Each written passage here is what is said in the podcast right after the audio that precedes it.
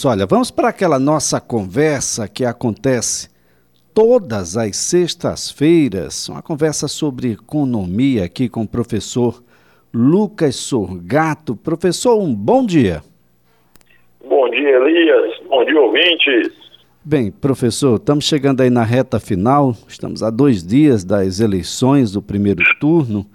Ah, o que é que a gente pode ah, depreender das propostas econômicas? É claro que a gente não pode se limitar ao debate de ontem, que teve ah, pouquíssimas propostas e muita confusão, mas o, o, o que é que o país pode esperar, ou o que é que os candidatos vão encontrar a partir de 1 de janeiro de 2023? Elias, de fato, é, infelizmente, a gente não consegue se basear pela, pelo debate de ontem, né? Foi um tanto quanto vergonhoso, por assim dizer. Mas acontece. Bom, o que, que a gente tem que olhar então, Elias? Pegar aqui na primeiro nosso quesito de análise. É, dos quatro principais candidatos, eu vou colocar principais porque tem a maior intenção de votos, né? Pelo menos que as pesquisas mostram. Lula, Bolsonaro, Ciro e Simone Tebet são os quatro principais. E eu vou focar aqui hoje com a gente, Elias, mais os dois principais, que seria o atual e o ex-presidente Lula, tá? Bom, vamos lá. Quais são as principais propostas do atual presidente Jair Bolsonaro? Ele coloca aqui um, um que ele já comentou na última eleição, que seria, por exemplo, a questão de manter ou de melhorar, por assim dizer, a tabela do imposto de renda pessoa física. Tá? Ou seja, de fazer o reajuste inflacionário nela. Isso daí, pensando no cidadão, Elias, é muito interessante. É muito interessante porque deixa recurso disponível para aquela população, para aquele profissional que ganha né, acima de R$ 1.900, vamos colocar esse valor já para o ano que vem, tá? R$ 1.900, R$ 1.850, já começa a pagar imposto de renda. Então, quando você faz a atualização dessa tabela para um valor de 5, 6, 7, por assim dizer, você vai ter menos gente pagando imposto de renda, sobrando recursos e movimentando a economia. Você consegue, de uma maneira direta, nesse caso, melhorar a qualidade de vida da população, porque agora ela vai conseguir, com renda disponível, utilizar da forma que quer, da maneira que quer, aonde ela tem mais interesse, onde ela vai ter mais necessidade. Então, isso daí é uma ideia boa. Os dois candidatos colocam isso, tá? É, a manutenção, no caso do Bolsonaro, dos 60 reais, 600 reais mensais do programa de transferência de renda, tá? Então você vai ter aí esse valor para o ano de 2023. E se isso daí ficar para o ano de 2023, provavelmente ficará para 2024 e daí por diante. Os dois candidatos têm propostas de manutenção de renda mínima. Uma outra proposta que a gente tem aqui é de ampliação do microcrédito para gerar emprego e aumentar a renda. Elias, essa parte do microcrédito, alguns candidatos falam, colocam, mas assim, ela é muito complexa, ela é muito é, detalhista, você tem que pensar muito bem, por quê? Não é só dar dinheiro para que o cidadão empreenda, coloque o seu negócio, não é isso. Né? Ele tem que ter os conceitos de gestão, ele tem que ter os conceitos de produto, de venda, de precificação, de custo, de margem, porque senão você vai facilitar por um lado, com toda certeza você vai ter gente que vai ter êxito, Elias vai pegar um crédito, vai desenvolver o seu negócio e vai crescer, mas você também vai ter uma outra parte da população que pode pegar esse recurso e sem nenhum treinamento, Elias, sem nenhuma é, direcionamento, pode até piorar a sua situação atual. Então, não é um programa tão simples de ser executado. Isso daí a gente tem que levar em consideração também, Elias. Outro ponto que é colocado pelo é, atual presidente Jair Bolsonaro, ele também coloca no melhoria do saneamento básico. Isso daí todos os candidatos também colocam, além de colocar fortalecimento no combate ao crime organizado. Bom, aí já é uma outra história mesmo. Olhando para o ex-presidente Luiz Inácio Lula da Silva, tá? ele coloca uma legislação trabalhista nova.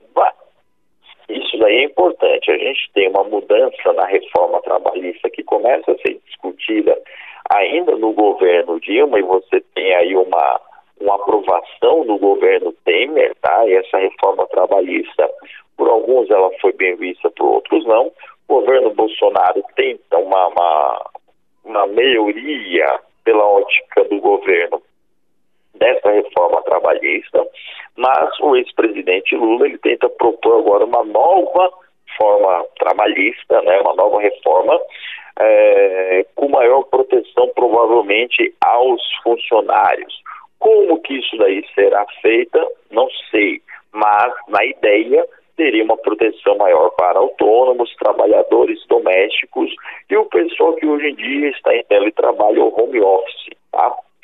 Uma outra proposta do ex-presidente Lula, revogar o teto de gastos e rever o atual regime fiscal brasileiro.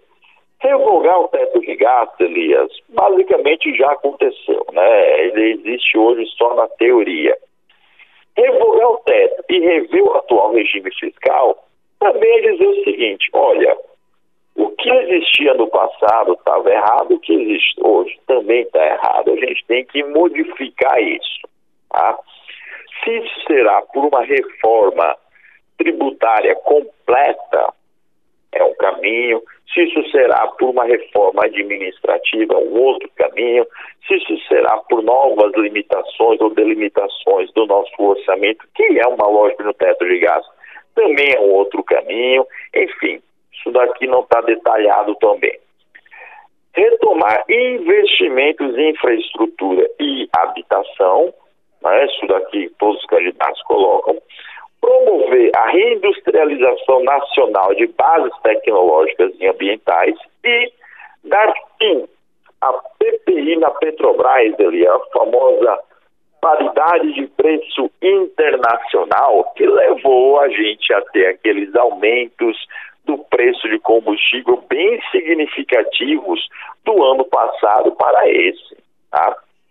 A gente não teve aí Elias, uma versão final, de fato, do plano de governo do presidente, ex-presidente Lula, então a gente não consegue entrar muito a fundo do que ele realmente vai fazer. Elias. Agora, nós temos um, uma proposta né, que tem uma certa insistência da candidata Soraya Tronic, que diz respeito a um imposto único. Vamos trocar vários impostos por um imposto. Parece ser uma proposta simples, mas fosse tão simples assim, já teria sido aplicada. Existe em algum lugar algo semelhante, professor? Olha, é, é uma proposta bem interessante né, do, do imposto único, mas ela não é tão fácil de se colocar até o próprio Paulo Guedes, Elias, ele tinha comentado de uma proposta de imposto único, acho que em 2019 ou 2020, tá? É uma lógica que foi desenvolvida aqui no Brasil e ela é percursora pelo professor Marcos Sintra, né, que está bem ligado à Soraya. Bom, em tese, Elias, a proposta é boa? Bom, sim, em tese, essa proposta ela é muito boa, tá? O que que essa proposta em tese fala? Lucas, imposto único já está dizendo, é isso mesmo, tá? Você substitui todos os seria de uma natureza é, de declaração por apenas um imposto. Tá? Então você pega aqui na proposta que o professor Marcos Sintra coloca originalmente, você teria uma alíquota estimada em 1%.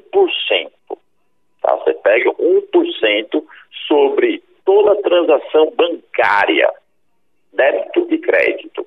Simples, Elias, simples. 1%. Entrou dinheiro, saiu dinheiro, você paga 1% de imposto. Tá? É, nessa lógica, você conseguiria um, uma arrecadação, Elias, de aproximadamente aí 23% do PIB. Só que hoje a nossa carga tributária ela é de 35%. Então, para que essa alíquota pudesse atingir esses 35% de arrecadação, seria necessário você ter aí um imposto de 2,81% é, em cima de todas as transações bancárias. Agora, tem professor, é, eu, tem vantagens? Que vantagens? Não, tem vantagem que é o seguinte, você tem aí uma facilidade muito grande na hora de tributar. Por quê? Porque isso seria feito assim que entra na sua conta, no banco. Então teria alguma parceria com os bancos que já fariam isso. Se você olhar os meios de pagamento, Elias, cada vez mais a gente utiliza de meio eletrônico, né? seja pela evolução e desenvolvimento do PIX, cartão de crédito, outras transferências, pagamentos. Então, a população hoje ela é muito dependente do sistema bancário. Então, teria uma facilidade do aumento de arrecadação grande, Elias. Por esse ponto, você tem realmente situações bacanas para falar. Agora, professor, uh, e quanto, como diria a candidata Soraya Tronic, e, e quanto ao candidato padre? Uh, qual é a proposta do padre do ponto de vista econômico? Elias, é... esse padre ele tem que ser bem estudado. Né? Ele apareceu porque o, o grupo que o apoia tem uma representatividade na Câmara, então, de fato, ele pode aparecer, tá? Hum. Mas o que, que acontece? Quais são as propostas? São propostas inviáveis. São propostas que você coloca assim de extremismo, né? Você coloca o padre, ao mesmo tempo ele é defensor dos Estado mínimo, né? É, peraí, mas assim, o Estado é o que poderia ajudar mais a população carente de uma maneira rápida. Como que eu não tenho, então, essa proposta? Como, como é que o padre coloca um Estado mínimo que poderia ajudar mais a população carente nesse caso? Então, assim, enfim, o plano do padre, eu não sei se você já viu, ele é intitulado como Direita, Graças a Deus. Né? Ele coloca aqui uma questão de agricultura familiar é, para estimular, ele coloca aqui educação gratuita pré-escolar, fundamental, médio técnico de segundo grau, mas que é o que já existe. Né? É, é, uma situação coloca... inusitada, né? O padre apareceu como que do nada, a, até a sua condição de padre é contestada, porque a Igreja Católica não o reconhece a Igreja Católica ortodoxa, ortodoxa no Brasil também não reconhece, e nós temos uma situação aí onde ele aparece com um documento ah, de uma igreja, ah, salvo engano, no Peru. No Peru? E que esta sim, segundo ele e segundo esse documento que ele aqui apresentou, o reconhece. Então, essas coisas são importantes porque você que vai no domingo escolher o seu candidato, escolha com cuidado. Vamos agora escolher o nosso presidente. Quem sabe vai melhorar a vida da gente. Olhe para este plantel, só tem sangue novo. Todos com aquela vontade de ajudar o povo.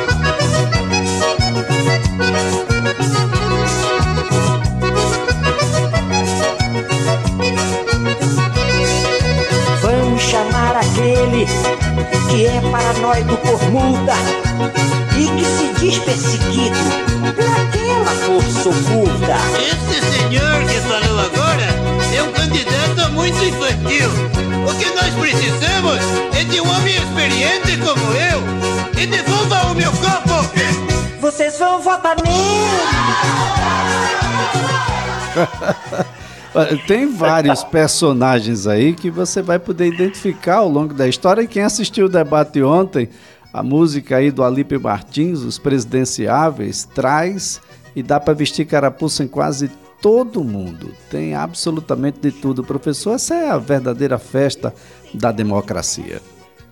Com toda certeza, Elias. Bom, espero que o próximo candidato, de fato, quem quer que seja, possa ajudar o Brasil a se desenvolver nos próximos quatro anos. Mas vai pegar um Brasil bem difícil, né, professor? Seja quem vai for. Vai pegar um Brasil muito complicado, Elias. Professor Lucas Surgato, sempre um prazer tê-lo por aqui. Um excelente dia, um final de semana muito próspero, de modo que a gente possa ir com muita tranquilidade, serenidade e responsabilidade escolher aqueles que vão nos representar a partir de janeiro, professor. Com toda certeza, Elias. Bom final de semana para você, todos os ouvintes, e escolham com sabedoria. Olha, professor Lucas Sorgato é economista e professor universitário. Me estranha como esses homens, políticos experientes, podem dizer tantas asneiras, não é verdade? Vamos subir a rampa do Planalto! Vocês vão votar nele!